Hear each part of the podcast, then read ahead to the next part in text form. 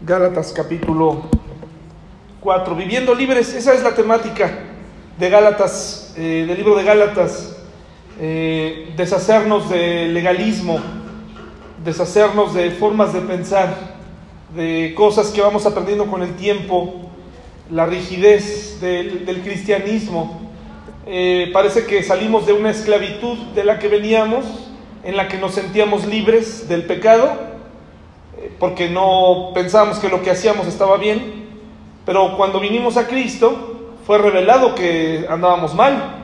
Entonces fuimos libertados de esa manera de vivir, pero ahora somos esclavos, muchos de nosotros, de costumbres cristianas y tradiciones cristianas. Y el libro de Gálatas le está, Pablo le está diciendo a estos creyentes de esta región, libérate de eso, vive un cristianismo libre, cristianismo real. Entonces vamos a hacer una oración, ¿les parece?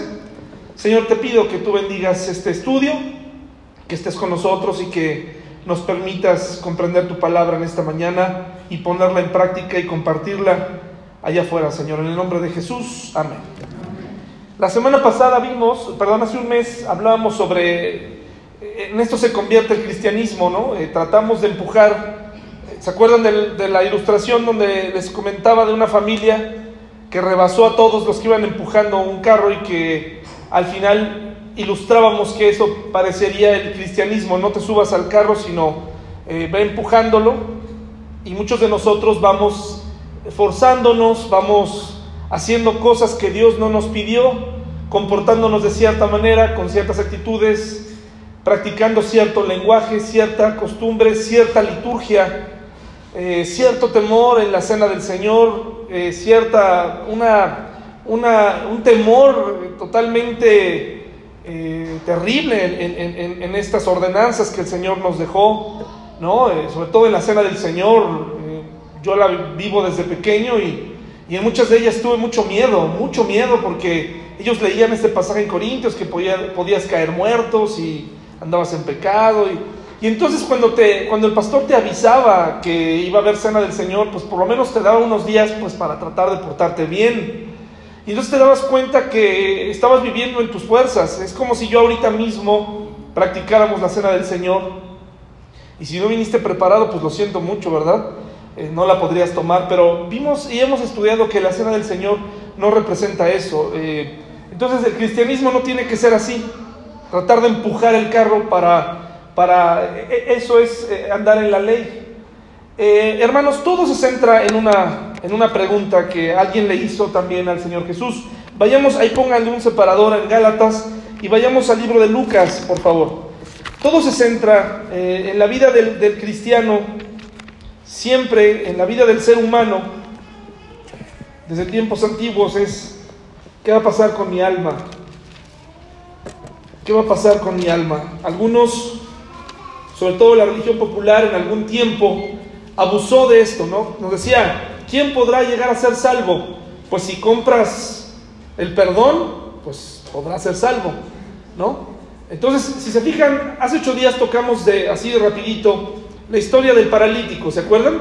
Que fue bajado en, eh, un camastro por el techo y que el Señor Jesucristo, si usted lee cuidadosamente, el Señor Jesús en muchas ocasiones no le daba la salud inmediatamente a la gente, no lo, no lo daba, sino que hacía primero, hermanos? Perdonaba sus pecados porque recuerden que para ellos esto significaba que, que su enfermedad era consecuencia de un pecado, ya sea de sus padres o de él. Entonces para un enfermo lo más importante era que alguien lo perdonara. Entonces, y después Jesús decía, y la gente que estaba alrededor decía, ay, pero ¿cómo, cómo puedes tú perdonar sus pecados? Y entonces Jesús perdon, eh, validaba sus palabras, esa, esa gran frase de decir, tus pecados te son perdonados, no porque Jesús eh, quisiera hacerlo nada más así porque sí, sino porque veía la fe y el arrepentimiento en sus corazones, de verdaderamente sentir que ellos estaban así porque lo merecían, porque habían pecado, entonces los perdonaba y después validaba esta gran frase, estos grandes dichos, porque nadie lo podría decir más que él, con un milagro. Y les decía, ah, bueno, pues si esto les parece una blasfemia, el que yo perdone pecados, pues ahora no solamente voy a perdonar sus pecados, sino que para que todos vean que yo puedo perdonar pecados, porque yo he recibido un poder que nadie más tiene, un poder de parte de Dios, pues ahora te digo, levanta tu lecho y anda. Y entonces los, las personas no solamente se iban sanas espiritualmente primero, sino también sanadas físicamente. Y aún así la gente no creía. Así que a, a través de los siglos, el problema del hombre es comprender verdaderamente que Dios puede perdonar tus pecados. Eso es algo que es difícil de entender porque nosotros, como seres humanos, seres finitos, nos cuesta trabajo perdonar en su totalidad y olvidar y dejar todo atrás. Nos cuesta trabajo. Siempre queremos como que dejarle un recuerdo a la persona de sí te perdoné, pero me debes una y te las voy contando. Y si no te las saco, en la próxima pelea. Pero Dios no es así. Y en este, en este debate de si Dios perdona y hasta qué punto perdona y cómo perdona, pues la gente tenía esta duda, ¿no? Eh, ¿Quién pues podrá llegar a ser salvo? ¿Por qué? Porque en el contexto del joven rico, ¿se acuerdan de este joven que aparentemente había cumplido todos los mandamientos? Y que le acerca a Jesús, ¿no? Que le dice, bueno, he cumplido todo, ¿qué más me falta? Y Jesús le dice, pues vende todo lo que tienes. Y el joven se fue, ¿cómo se fue? Triste porque tenía muchas posesiones.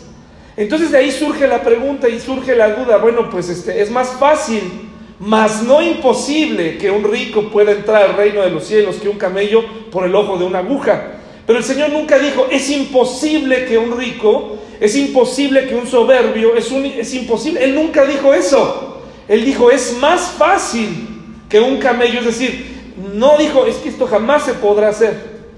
¿Por qué? Porque después lo, él mismo lo, lo, dice de esta manera. Eh, Lucas 18, 26 al 27 dice así, desde el 25, porque es más fácil pasar un camello por el ojo de una aguja, y aquí es el debate de los cristianos quisquillosos, dicen, bueno, ¿a qué se está refiriendo con una aguja? Pues se está refiriendo, dicen algunos, a, las agujas que conocemos, donde hay un pequeño hito, y es lo que dicen, bueno, ¿no? Eh, otros dicen, no, es que una aguja era, era una puerta en donde, pequeña en la ciudad, donde por ahí entraban los camellos con sus lomos, este, se raspaban, sea lo que sea, aquí la ilustración es, lo que Dios nos está diciendo es, es complicado que una persona que confía en sí mismo, que confía en sus habilidades, pueda llegar a reconocer a Dios. Nos habla de un completo libre albedrío, de una libertad que tiene una persona que confía en sí misma, tiene la libertad de confiar en sí misma. Cuando tú eres cristiano, tú tienes la libertad de obedecer o no obedecer. Eso es muy importante que lo sepas hoy. Tú tienes la libertad de obedecer o de desobedecer. Como cristianos sabemos que tenemos que obedecer y en el andar cristiano pues vamos teniendo una relación con Él y queremos agradarle, ¿verdad? Entonces por eso obedecemos. Pero eres libre de hacerlo. Conforme conoces al Señor te vas, vas entendiendo esto. Pero entonces dice, entonces Pedro dijo, he aquí, ay perdón, este, estoy, me, me, me, pasé 26, dice, y los que oyeron esto dijeron, ¿quién pues podrá ser salvo? Él les dijo, lo que es imposible, ¿para quiénes? Es posible para Dios. Entonces, ninguno de nosotros puede hacer posible salvar a alguien. Nadie de nosotros puede salvar a nadie. ¿Estamos de acuerdo con eso? Nosotros mismos no nos podemos salvar. No nos podemos salvar. No hay nada que tú puedas hacer que te pueda salvar sobre todo en la parte de las buenas obras. No puedes hacer nada de eso.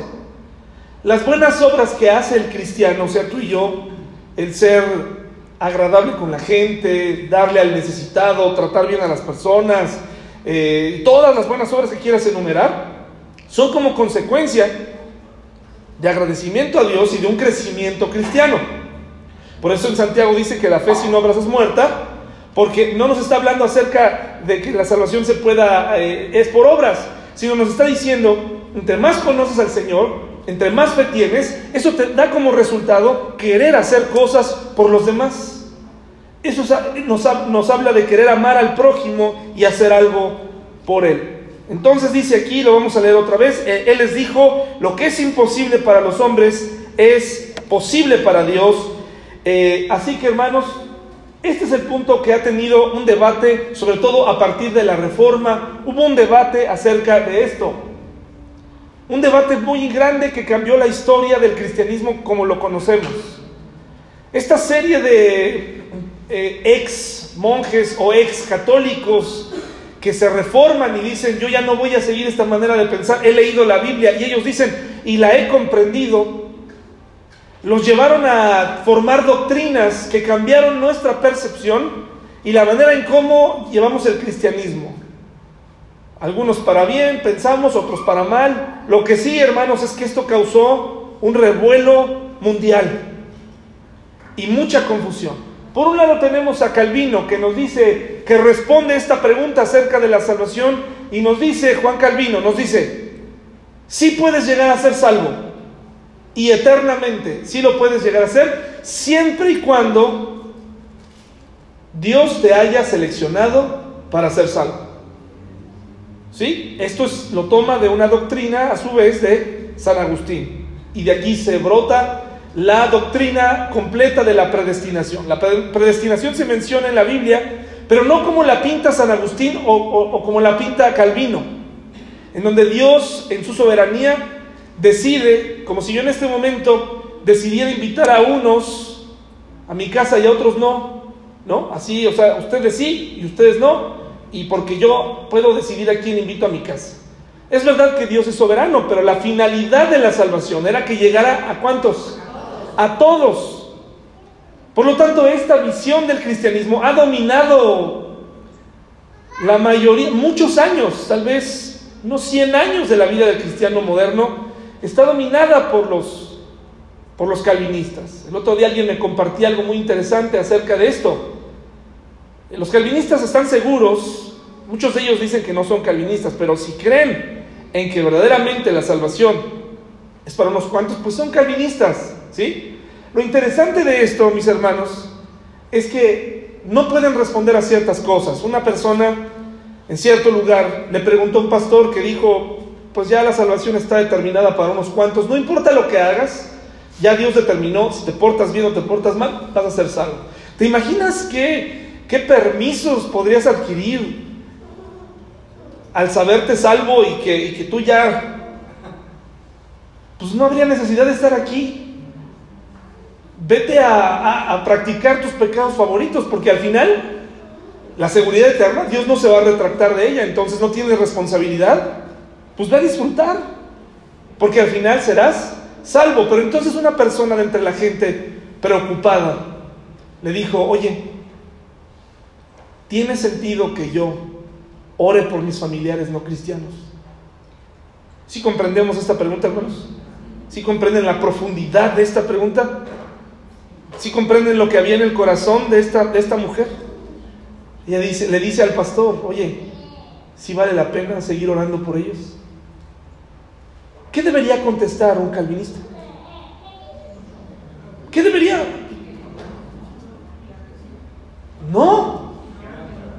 Tienes que apegarte a lo que crees. No. No, no eres. Tu familiar si Dios lo va a salvar, lo va a salvar. Si no, no importa lo que tú pidas, ya es tarde. Ya está predestinado al infierno. Pero este pastor le dijo, pues yo creo que sí. A ver, si crees o no? ¿Crees que sí puedes o crees que no puedes? Pero este este es el peligro de esta doctrina. O sea, estás en el filo de, de ser un radical, pero a la vez no te puedo decir eso porque se vaciaría la iglesia, hermanos. Se vaciaría la iglesia. Por eso es que muchas iglesias son calvinistas, pero no lo dicen abiertamente. Y en este tipo de respuestas ni ellos mismos están seguros. Por otro lado está Arminio. Ustedes dirán, ah, bueno, nosotros no estamos con Calvino, pero todos estamos con Arminio. No, nosotros no estamos con ninguno de ellos. Pero Arminio se va al otro lado y dice, ¿quién podrá llegar a ser salvo? Sí se puede llegar a ser salvo, pero es una salvación condicionada. Es una salvación condicionada a qué? a cuánto luches por ella. O sea, en otras palabras, la salvación se pierde. Y, los dos bandos toman versículos que parecen enseñarnos eso. El problema con estos dos grupos es que no logran, no logran eh, juntar los conceptos, comprenderlos, con una palabra muy sencilla que ahorita vamos a estudiar.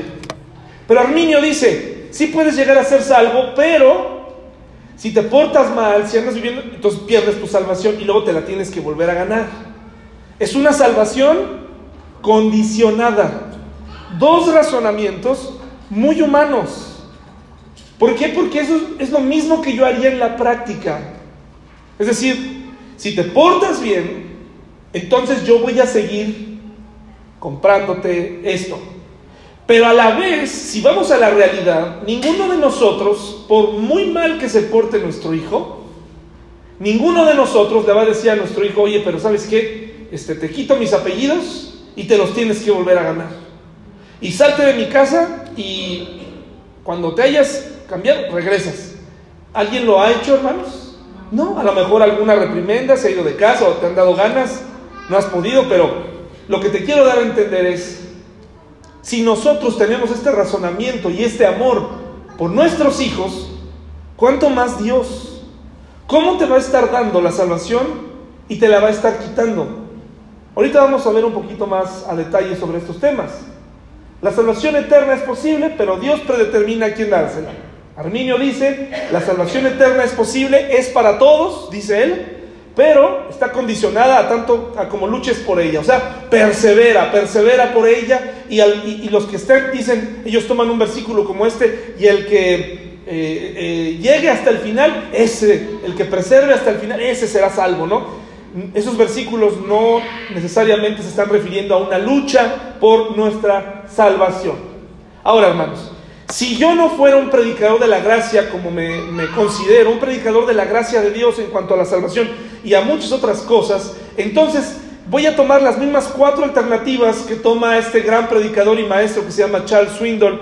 Entonces, ¿qué, qué alternativas tendría yo como pastor y, ustedes para con los demás si la gracia, si nosotros no predicáramos y no creyéramos en la gracia. El concepto de la gracia, tanto para Arminio como para Calvino y para muchos otros reformadores, no está clara.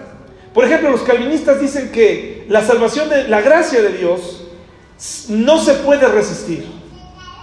Que no se puede resistir. Que una persona que salva recibe la gracia y se acabó. Pero yo a lo largo de mi vida puedo, puedo darme cuenta que muchos de nosotros sí hemos rechazado la gracia de Dios. Sí la hemos rechazado. A pesar de que Él nos la ha dado, nosotros queremos pagarle a Dios con nuestras obras, ¿no? ¿Qué alternativas nos quedan? Número uno, enfatizar las obras por encima de la gracia. Esto es, demostrar que somos cristianos haciendo trabajos para Dios. Esto afirmará que usted es verdaderamente creyente. O sea, usted tiene que estar en reuniones todo el día en la iglesia, tiene que estar ofrendando fuerte todo el tiempo y, de preferencia me lo tiene que hacer saber, ¿no? Porque eh, para ir más o menos sacando un balance, eh, cosa que las ofrendas son personales y son secretas, pero, pero bueno, hay lugares donde sí piden que, a ver, ¿qué pasó? ¿Dónde está? Esta semana, ¿cómo te fue? Échale para acá, ¿no? Este, entonces yo podría darles una serie de actividades en la iglesia. Oigan, hermanos, quedamos de hacer esto, nadie viene, nadie viene a ayudarlos. Bueno, hermanos, si para acabar pronto, ¿cuántas veces han llegado a poner sillas, hermanos, aquí en la iglesia? Los únicos salvos serían Daniel y María en la iglesia. Si se tratara de hacer trabajos para Dios, arduos, ¿no? Y tienes que tener una agenda y tienes que tener una mente concentrada en Dios todo el tiempo para que nos demuestres que eres cristiano. Hermanos, yo no, en lo personal, una de las cosas que tal vez la gente no ha aprovechado en la iglesia es que aquí usted puede servir. Usted puede servir en la iglesia. En otros lugares hay temporadas de prueba. Ya últimamente hemos tenido que poner un poquito más de, de pues por malas experiencias que hemos tenido, ¿verdad? Pero aún así, hermanos, ustedes pueden servir en la iglesia. Pero hay lugares donde tienen que pasar años. A mí alguna vez me, dijeron, tienes que volver a empezar porque la gente ya no te conoce en la iglesia. La gente ya no te conoce. Y no me conocían pues porque estaba yo en una misión a la que iba todos dos horas y media cada domingo. Cuando yo llego a querer servir en mi iglesia, me dicen, no, te tienes que sentar y esperar ahí porque ya la gente no te conoce. No sabía que ahora tenía que ser conocido en la iglesia para servir, ¿verdad? Entonces, yo te podría dar una lista de trabajos arduos y poner por encima las, las, las obras que la gracia. Y al final Arminio le da más énfasis a las obras porque al final, por perseverar, eres salvo. Y eso no enseña la Biblia. ¿Sí? Eso no enseña la Biblia. La Biblia nos enseña que nadie va a ser salvo por obras. Pero Arminio, al enseñarnos que la salvación se gana y se pierde, nos impulsa a, a parecer cristianos, a, hacer como que tenemos muchas cosas que hacer y que estamos pensando en, en, todo el tiempo en la iglesia, en Dios, olvidándonos incluso de, nuestros, de nuestras prioridades en casa, de nuestra familia, que son nuestro primer lugar donde debemos ser luz, hermanos, y después lo demás. Número dos, seguir una lista de cosas permitidas y cosas prohibidas. Por ejemplo, de acuerdo a lo que a mí me parece bien, yo les puedo decir a ustedes qué música escuchar y qué música no escuchar de acuerdo a lo que me parece bien, porque como la Biblia no dice nada de los géneros musicales, y créanme que siempre han existido géneros musicales paganos. Siempre, ¿eh? No crea que la música eh, siempre fue maravillosa y que siempre fue dirigida a Dios. Sin embargo, muchas veces las cosas que se permiten o no en una iglesia están basadas en la opinión de un pastor, de las cosas que le gustan o que no le gustan, y eso se puede observar. Cuando observas si hay más pastores, observas cómo todos ellos son una copia de la copia de la copia de la copia, y ellos dicen, honestamente, estoy, estoy bien porque estoy cumpliendo los estándares. Me peiné como a él le gusta, mi vestido está en el talón como a él le gusta, eh, he hecho esto como a él le gusta, eh, no le gusta el ruido, no le gusta esto y aquello, y entonces las normas podríamos, y sería más fácil repartir entre ustedes una lista de las cosas que son agradables en el nombre de Dios, pero que están basadas en opiniones personales, incluso de la esposa del pastor, ¿no? Que la esposa del pastor se haga cargo de las mujeres y el, y el hombre de, de los hombres, y así hacemos un pequeño, un pequeño imperio, ¿verdad? Y esto no es así. Si no habláramos de la gracia, estas serían dos opciones. La, tercera, desapareceríamos las áreas grises y las endureceríamos. Las haríamos duras. Es decir, nadie puede escuchar música que no sea música cristiana. Todo el mundo debe escuchar música cristiana. ¿Han escuchado las letras que allá afuera se escriben, hermanos? De cualquier género. Hay canciones, hermanas, escritas y, que brotan de un corazón no creyente, que comunican más, que te hacen sentir más que muchas alabanzas. Porque te cuentan un momento de desesperación, te cuentan un momento de tristeza. David Ormachea, un, pastor eh, internacional, invita a los músicos a componer, a los músicos cristianos, no nada más alabanzas, sino que también compongan acerca del amor verdadero. Que compongan una canción que diga no te divorcies. Que compongan una canción que diga respeta a tu esposa, ama a tu esposo. Que compongan de la vida diaria, porque hermanos, es una realidad que no por mucho que traigas todo el día al músico cristiano de tu preferencia, ya, eso es irreal. Cuando tus hijos escuchan una rima, una canción con la que se identifican, inmediatamente se cambian, ¿verdad? Entonces, esta, aquí lo que nos quedaría sería, vamos a quitar las áreas grises. Hablemos siempre en términos de blanco y negro. Aquí las cosas son así, correcto e incorrecto. Queremos estar en lo correcto, lo que nosotros consideramos correcto, más de lo que queremos amar a nuestro prójimo como a nosotros mismos. En donde existe la gracia, existen las áreas grises, hermanos, porque como hay cosas que en la Biblia no se mencionan, forzosamente caen en áreas grises. Por ejemplo, el árbol de Navidad. El árbol de Navidad para muchos de nosotros no tiene mayor problema, para otros sí. Para otros dicen, no, yo no, está bien, yo no voy a meterme a editar qué pones o qué no pones. Pero podría decir, está prohibido poner árboles. Está prohibido poner luces en Navidad. Está prohibido. Toda festividad está prohibida. Pero hermanos, la Biblia no nos dice nada acerca de la Navidad. La Biblia nos habla del paganismo, pero ¿qué, actividad pagana estás desarrollando? Ustedes conocen el origen del, del árbol de Navidad, lo estudiaron, saben qué significan.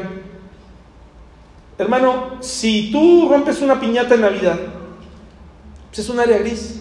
No, pero es que en antaño las piñatas tenían unos picos y, y simbolizaban los demonios. Hermano, por favor, sé libre y rompe tu piñata.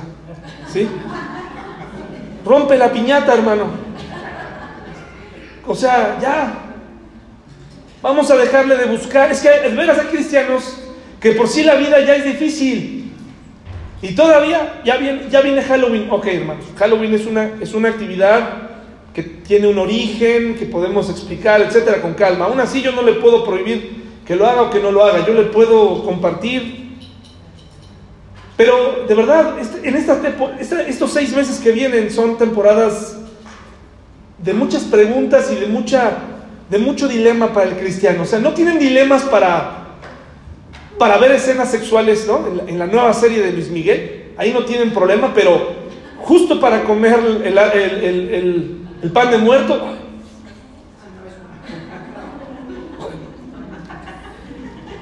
a mí no, a mí no me lo sirves. Ese pan de muerto, hermano, lo hizo un panadero, que por cierto hay un problema, ¿eh? no sé si en, el, Querétaro o en el, mundo, pero muchos panaderos son alcohólicos, hermanos, de veras, de veras, es increíble. Pero ese panadero lo hizo, lo metió en el horno, no lo ofreció a Belcebú, no, no, cómetelo, ¿sí, hermano? Porque no tienes problema con el pan de muerto, tienes problema, mucho problema con el pan de muerto, pero la rosca de reyes no. Porque la rosca de reyes, pues, dices, dices tú, es que menciona a los reyes, ¿no? Este sí, no. Este no hay problema porque es, más bíblico. Este es más bíblico, ¿no? Este sí está, este pan sí está autorizado. Son tonterías, pero como verá, vivimos en, una época de gracia en donde hay cosas que son grises. Grises no significa que vamos a ser eh, subjetivos respecto a ciertas cosas. Hay celebraciones en las que yo no participaría, eh, dejaría que mi hija participara. ¿Verdad? Pero tampoco voy a decirte a ti cómo hacerlo. Entonces, pero yo podría decir, no existen áreas grises, correcto o incorrecto, pero entonces decimos, híjole, ¿qué nombre es correcto ponerle a mi hijo? Es un área gris, ¿no? Le puedo poner Brandon, le puedo poner este, Maximiliano. Adelante, o sea, áreas grises. ¿Tiene que ser forzosamente bíblico? No, es, Tengo que, fíjense, esta es un área gris y díganme si no, ¿en qué, qué, le decimos a la gente cuando te pregunta esto? Oye, porque hay gente que tiene esto, ¿eh? Se convierte a Cristo y verdaderamente quieren convertirse en militantes. Y te dicen, oye, fíjate que pues, nació mi hijo. ¿Qué me recomiendas? ¿Que lo circuncide o que no lo circuncide? Porque veo que en la Biblia, y es una pregunta sincera, es una pregunta sincera. Hermano, es un área gris. Decídelo tú. Decídelo tú. Oye, pero es que la Biblia menciona, sí, pero la circuncisión en la Biblia tenía esto. Si tú no lo haces, está bien. Ya me expliqué con el asunto de las áreas grises. Sí hay áreas grises. De hecho, los calvinistas radicales y la gente viven en áreas grises. Muchos de ellos no se congregan y ahí no tienen problema, pero juzgan a otros en, en lo que creen. ¿Sí? Entonces es interesante notar cómo queremos que desaparecer las áreas grises. Pero las áreas grises, hermanos, existen. Y cuando te encuentres delante de un área gris, piensa, ¿cómo debes hacerlo? ¿Qué debes hacer? ¿Qué decisión tomar? ¿En qué, decisión en esa área gris no compromete tu fe y tus convicciones? ¿De acuerdo, hermano? Área gris, área gris. Hermanos, no podríamos estar aquí si no hubiera áreas grises. ¿Saben? ¿Han visto, han entrado alguna vez en este lugar cuando una noche antes hubo fiesta? Si fuéramos correctos e incorrectos, no podríamos estar en este sitio, porque este sitio, en este sitio, anoche, estuvieron, tuvieron de todo. tendríamos que estar en la calle, porque a Dios no le agradaría área gris. O sea, Dios no está meneando la cabeza diciendo, ah, está en el salón grande donde ayer hubo fiesta. No, hermanos, ¿sí? Entonces, pero estas cosas sí afectan nuestra vida. Y sí nos hacen pensar, oh, estar, y, nos hacen decidir mal. Podríamos mantener una actitud crítica todo el tiempo hacia aquellos con quienes no, no concordamos o no, no cooperan o creemos que no cooperan con nuestro plan. Y somos críticos y somos duros y lastimamos a la gente. Juan 8, 30 y 32, por favor, hermanos. Una actitud todo el tiempo crítica. Oye, pero es que tú deberías, es que tú no estás viviendo el cristianismo correctamente, es que tú esto, es que tú aquello, es que tú... Eh, tu testimonio, tu vida, tú deberías estar aquí. Muchos pastores se atribuyen cosas, hermanos, que no deberían. Se meten en la vida de la gente, donde nadie los llamó, ahí están, opinando, diciendo cosas. Eh, hace años, creo que esta persona con buena intención eh, dio un consejo a mis padres y les dijo, saca a tu hijo del taekwondo porque se está haciendo eh, agresivo ahí. Sácalo, ¿no? Y, la verdad es que me hizo un favor, porque yo era agresivo con los cintas amarillas, los cintas blancas, y me tenían que poner con cintas verdes, y ahí me ponían unas buenas. Cuando yo vi que ya no podía ganar, entonces me hicieron un favor. Pero me quitaron esa disciplina, que también es un área gris, no, es que orientales, son conocimientos orientales, extraños, meditación y no sé qué tanta cosa, me, sal, sácalo, ¿no? ¿Y saben qué pasó conmigo? Me hice conformista, hermanos. Yo creo que hubiera, hubiera sido mucho más disciplinado con un, con un deporte así. Pero me salí con la mía, hermanos. Me salí con la mía y, y créanme que yo me hubiera ayudado mucho la disciplina de ese deporte. Me hubiera ayudado mucho. Pero eso ya pasó. Juan 8, 30 al 32. ¿Ya lo tenemos, hermanos? Juan 8, Estoy en Mateo, hermanos, con razón dije, caray, qué diferente está mi Biblia aquí, ¿no? Juan 8, 32. ¿Ya lo tenemos? Uno de los pasajes más, uno de los versículos más famosos y que viene hablando de un contexto de la mujer adúltera y, de, y nos viene hablando, es muy importante leer qué viene atrás y, y mire lo que dice desde el 30 al 32. Estaba rodeado de fariseos, rodeado de discípulos, dijo, Dijo entonces, ¿quién? Jesús a los judíos que habían, ¿qué cosa? Creído en Él. Si vosotros permaneciereis en mi palabra, seréis verdaderamente mis discípulos. Y si son mis discípulos y conoceréis la verdad, y la verdad que va a ocasionar en ustedes, los va a hacer libres. Tener y conocer la verdad trae como consecuencia una actitud de qué? De libertad. Una actitud de libertad. La actitud de libertad no es como se manifiesta eh, ahí donde yo trabajo, los estudiantes pueden llegar a vivir. Un estudiante que nunca comprendió el concepto correcto de libertad, cuando llega a una escuela como la que yo trabajo, ¿qué creen que pasa? Que es completamente abierta y donde no, no podemos este, prohibirles que salgan, ni entren ni salgan. ¿Qué creen que pasa con ellos? Uf, bueno, no tienen ni dos días ahí, ya están borrachos, ya están haciendo, ya están saliendo del campus, están... Y no es que sea culpa de la escuela, hermanos. No es que sea culpa de la escuela. Es que ellos dijeron, esto es libertad, hacer lo que se me dé la gana. Y eso no es la libertad. Eso, no, eso es libertinaje. Pero los papás muchas veces no les enseñamos a nuestros hijos hasta dónde es o qué cosa es la libertad. Ellos creen que la libertad es todo aquello que mi mamá no me deja hacer, eso es lo que voy a hacer. Eso es lo que voy a hacer. Y entonces se desbocan, se desviven, se vuelven locos afuera. Creen que están viviendo en libertad. Pero aquí les dice a los discípulos, y conoceréis la verdad, y una vez que conozcas la verdad, entonces vas a ser libre, vas a ser libre de todas estas cosas, porque somos predicadores de Jesús en otras palabras dice, la salvación es posible, es alcanzable y es por gracia. Es un favor y es un regalo que no merecíamos, es por gracia. ¿Cómo podemos valorar la gracia, hermanos? Y aquí les hago un pequeño, unas pequeñas preguntas, diagnóstico para lo más profundo de su corazón. Número uno, ¿vives arrepentido o vives perdonado? Son dos cosas muy diferentes. ¿Vives todo el tiempo arrepintiéndote de todo? Ah, es que creo que esto que hice estuvo mal. Falté el domingo. Yo creo que ya Dios me, me va a castigar al siguiente. Eh, no leí mi Biblia hoy, me va a castigar, pero ya lo voy a volver a hacer. Arrepentimiento, remordimiento más bien, ¿no? Regreso, ya hice esto, ya, ya hice esto, aquello. O vives perdonado. ¿Cuál prefieres? Vivir perdonado. Aceptar el perdón de Dios.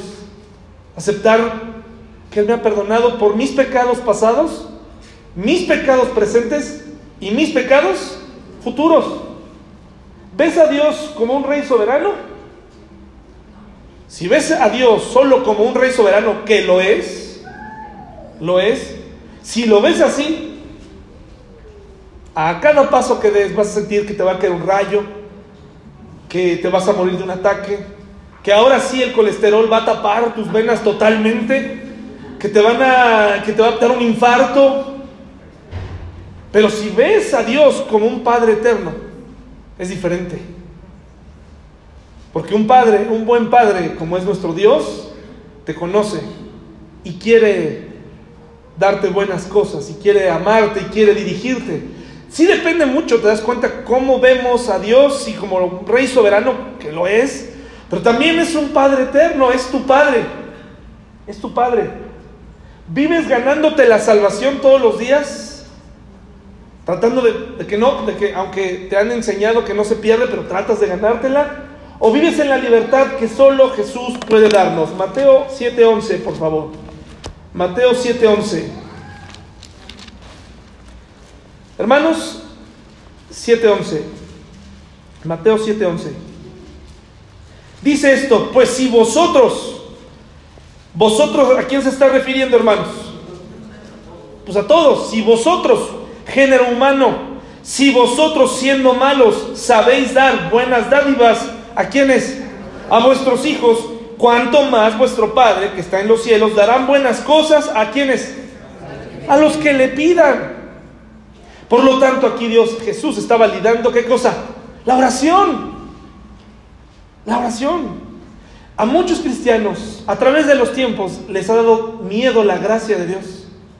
Porque, porque la gente dice, es que les estás dando permiso para que la gente haga lo que quiera, les estás dando permiso para que hagan todo, hermanos, en una iglesia de gracia, en un cristianismo de gracia, en un mundo de gracia, existirán abusos a la gracia, hermanos. Sí habrá cristianos abusivos de la gracia, sí lo habrá. Claro que sí. Claro que habrá, habrá abusos de la gracia. Y entonces ahí es donde entra la disciplina de Dios como un Padre eterno y soberano. Pero sí hay abusos a la gracia de Dios, claro que los hay. Muchos abusos. La gracia, hermanos, es un regalo para todos. Entonces, ¿vives ganándote la salvación o vives en la libertad que solo Jesús da? Mateo 7:11, mis hermanos. Ya lo leímos, ¿verdad? Déjeme volverlo a leer, porque quiero retomar algo de ahí. Mateo 7, 11. Pues si vosotros siendo malos sabéis dar buenas dádivas a vuestros hijos, cuánto más vuestro Padre que está en los cielos dará buenas cosas a los que le pidan. Hermanos, ¿se saben esta, este texto y el otro texto donde hay una viuda que todo el tiempo le está pidiendo algo al juez injusto y que el juez injusto termina cediendo? La respuesta para esa señorita que le preguntó a ese pastor calvinista si valía la pena orar por sus familiares, la respuesta es sí puedes orar por ellos. Con todas tus fuerzas, con todo tu corazón. Sí puedes, sí puedes pedirle a Dios que cambie su corazón. Claro que sí lo puedes hacer. Porque eso es la gracia de Dios. La oportunidad de interceder por otros. Se nos fue encomendado a nosotros el ministerio de la reconciliación, reconciliar a otros con Dios. Si esto no fuera posible, entonces la Biblia y muchos pasajes están de más. Sí vale la pena orar, sí vale la pena pedirle a Dios. Tenemos que vivir en la libertad que Jesús nos da. Esta es una foto de un cristiano que tiene temor a ser demasiado feliz. No, es que la estoy pasando tan bien que ha de ser, ha de ser pecado.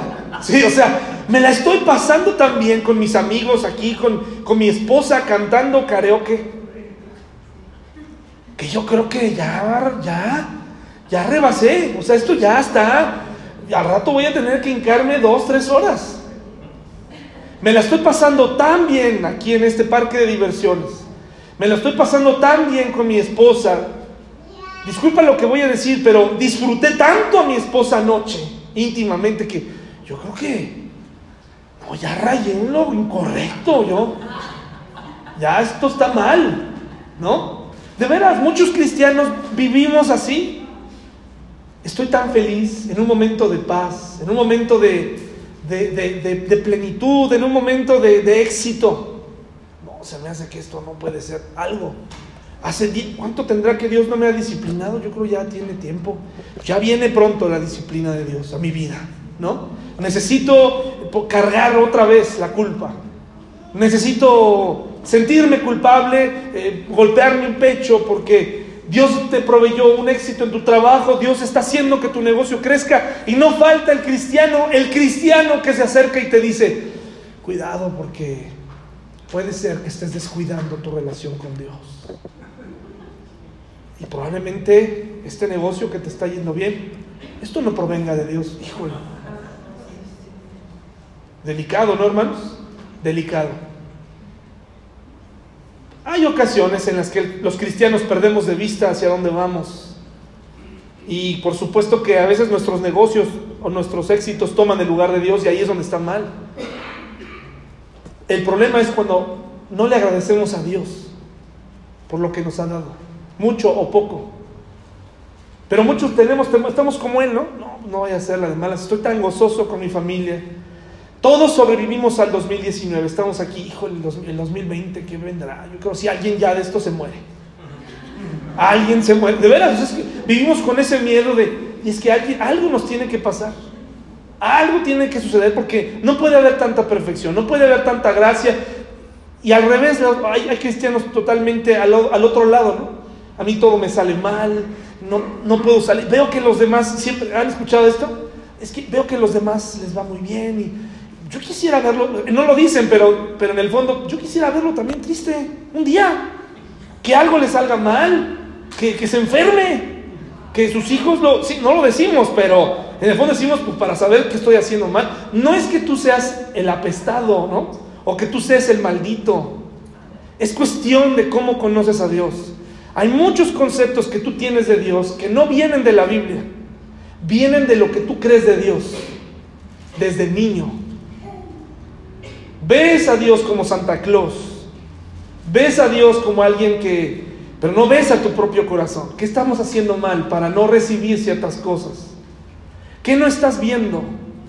Que no te permite disfrutar de lo que sí tienes, de lo que sí sale bien. Queremos que las cosas salgan a nuestra manera y preferimos vernos así. Tristeza, fracaso, dolor. Gálatas 4. Gálatas 4, hermanos, por favor. Ahora sí. Fíjense lo que, lo que dice el capítulo 4. Yo se los voy a leer. Y, lo vamos a hacer como la otra vez. Se los voy a leer en la eh, Reina Valera. Y después se los voy a leer en la nueva traducción viviente. ¿Sí? Dice, pero también digo, entre tanto que el heredero es niño, en nada es diferente del esclavo, aunque es señor de todo, sino que está bajo tutores y curadores hasta el tiempo señalado por el Padre. Así también nosotros cuando éramos niños estábamos en esclavitud bajo los rudimentos del mundo.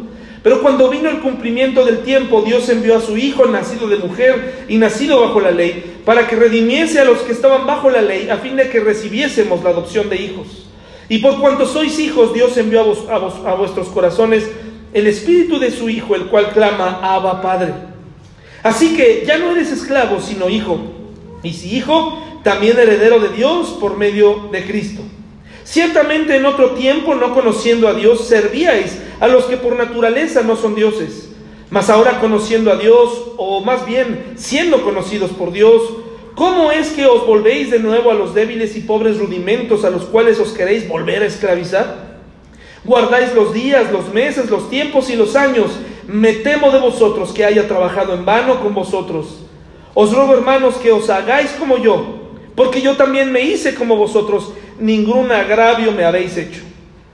Pues vosotros sabéis que a causa de una enfermedad del cuerpo os anuncié el Evangelio al principio, y no me despreciasteis ni desechasteis por la prueba que tenía en mi cuerpo, antes bien me recibisteis como un ángel de Dios, como a Cristo Jesús.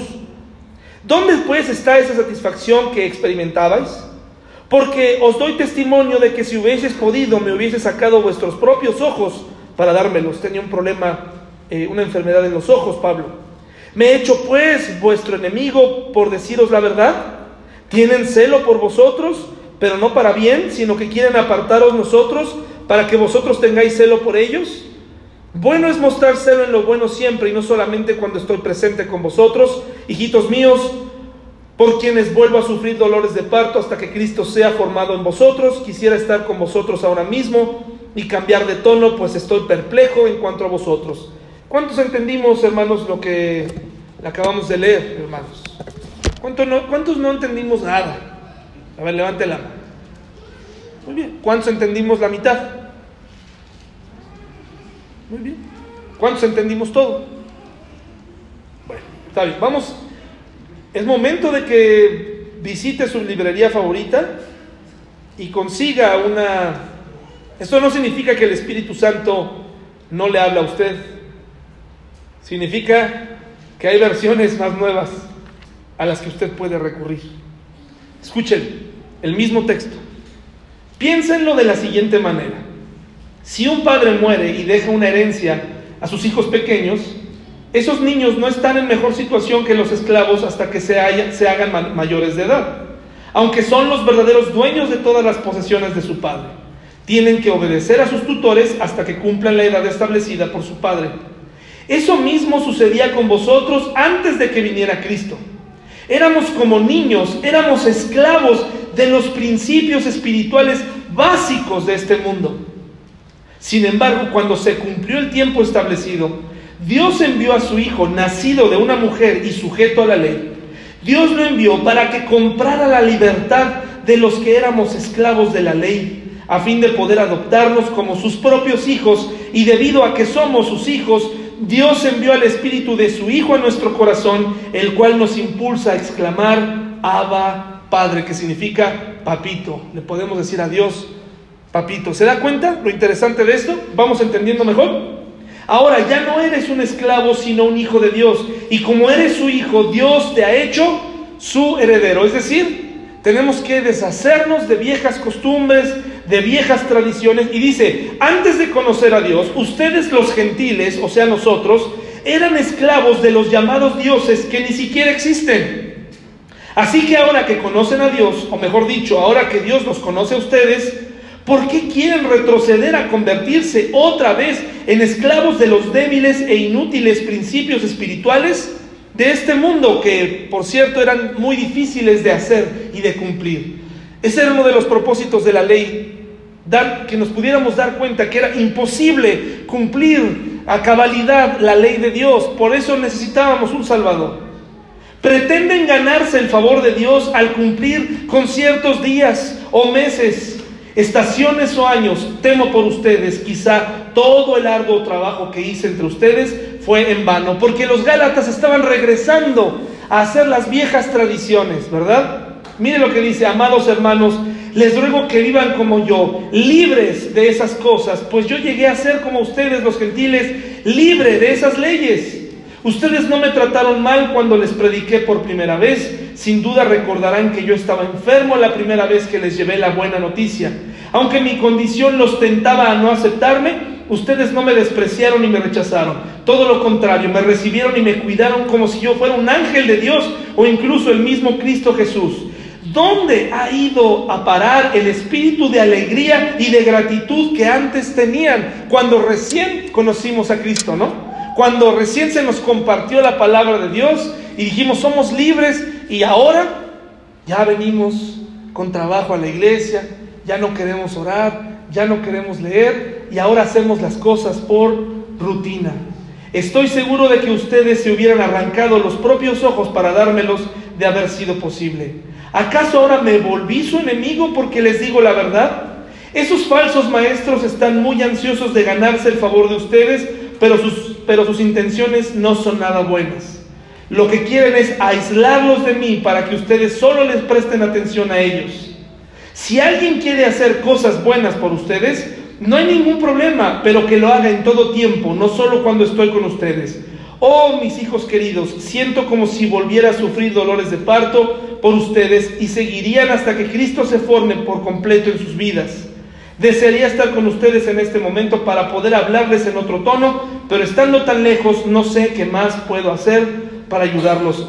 Esta iglesia en Gálatas estaba regresando a costumbres, viejas formas de vivir, eh, esclavizantes, una vida y un testimonio triste para el mundo, una vida en donde no sabes qué hacer, cómo reaccionar en ciertas situaciones, no te sabes libre, no sabes si es verdad que Dios te ha perdonado y entonces preferimos llevar a cabo reglas y normas. ¿Qué nos dice este predicador? La gracia barata justifica el pecado y no al pecador. Esa es la gracia barata. La verdadera gracia, en cambio, justifica al pecador, no al pecado. ¿Qué quiero que recuerdes hoy cuando te vayas de aquí? Tus pecados ya fueron perdonados por Dios. Tú ya fuiste lavado. Tú ya fuiste perdonado por Él. Entre más conozcas a Dios, más, entre más te conviertas en su discípulo, más libre serás. Si tú piensas que el cristianismo es una serie de normas, apariencias, cosas que te impiden ser pleno, entonces no has comprendido el cristianismo, no, es, no lo has entendido. No es así. Joven, si tú piensas que el cristianismo es una serie de normas que tus padres imponen en casa, es probable que tampoco ellos hayan entendido cuál es el verdadero cristianismo. La gracia no significa que cada quien va a hacer lo que quiera y va, pero recuerden, podemos abusar de la gracia en un mundo de libertad, pero tú no abuses de ella. Vive con libertad. Que esta temporada del año que viene, en casa, en familia, la disfrutes en libertad. Que se te note el gozo, la alegría de ser cristiano que se te note la inteligencia al manejar dilemas complicados, familiares, situaciones eh, donde se requiera la convicción, ejerce convicción. Pero cuando sea momento de ser llamado a ser feliz, a hacer, hazlo. Un cristiano no está llamado a aislarse, ¿o sí, hermanos? Un cristiano no está llamado a eso. Tampoco está llamado a ser el centro de la fiesta, ¿no? Estés ahí en la fiesta de fin de año con tu saco y todo, pues, estoy en la libertad y, y perdiendo el control. Eso no es. Pero fuiste llamado, fuimos llamados a ser diferentes, a ser luz, a ser sal, a brillar, a que se nos note el gozo, a que se nos note la, felicidad, la libertad que recibimos en Cristo. Dice Pablo, ¿cómo me gustaría estar ahí, Galatas, para regañarlos? Porque ahora resulta que quieren regresar a circuncidarse, quieren regresar a ser religiosos, ya no quieren salir a la calle, ya quieren encerrarse en sus casas mejor porque no están seguros si la libertad de Cristo es verdadera o no. Y el cristiano prefiere replegarse, prefiere no celebrar, prefiere andar triste. Y por eso nuestros hijos se van de nuestra casa. Por eso nuestros hijos se desbocan, hermanos. Por eso nuestros hijos no quieren saber nada de las iglesias. Las iglesias en México, hermanos, se están vaciando de jóvenes. Muchos jóvenes ya no quieren eso porque en su casa ven papás con normas, pero no ven, no ven personas felices disfrutando de su libertad en Cristo. No ven matrimonios eh, que, que, se demuestren amor. No vaya a ser que mi hijo eh, me vaya a ver dándole un beso a su mamá y, y qué va a pensar. Necesitamos dar ejemplos, hermanos, de cristiandad. Hermanos, vamos a concluir esta mañana con una oración. Les agradezco por, ya va a terminar el, verano, ¿no? Casi termina el verano. Vamos a empezar el otoño. Hermanos, les agradezco por esta, este periodo de... La gente salió de vacaciones. Eh, les invito a que esta semana los que hemos podido tomar esos estudios los pongamos en práctica. Que se, que se diga, ese es cristiano y, y sé que es cristiano porque se ve bien feliz, ¿verdad? Se ve bien contento siempre. Ojalá que por eso nos conozcan. ¿Te parece bien? Vamos a orar, hermano.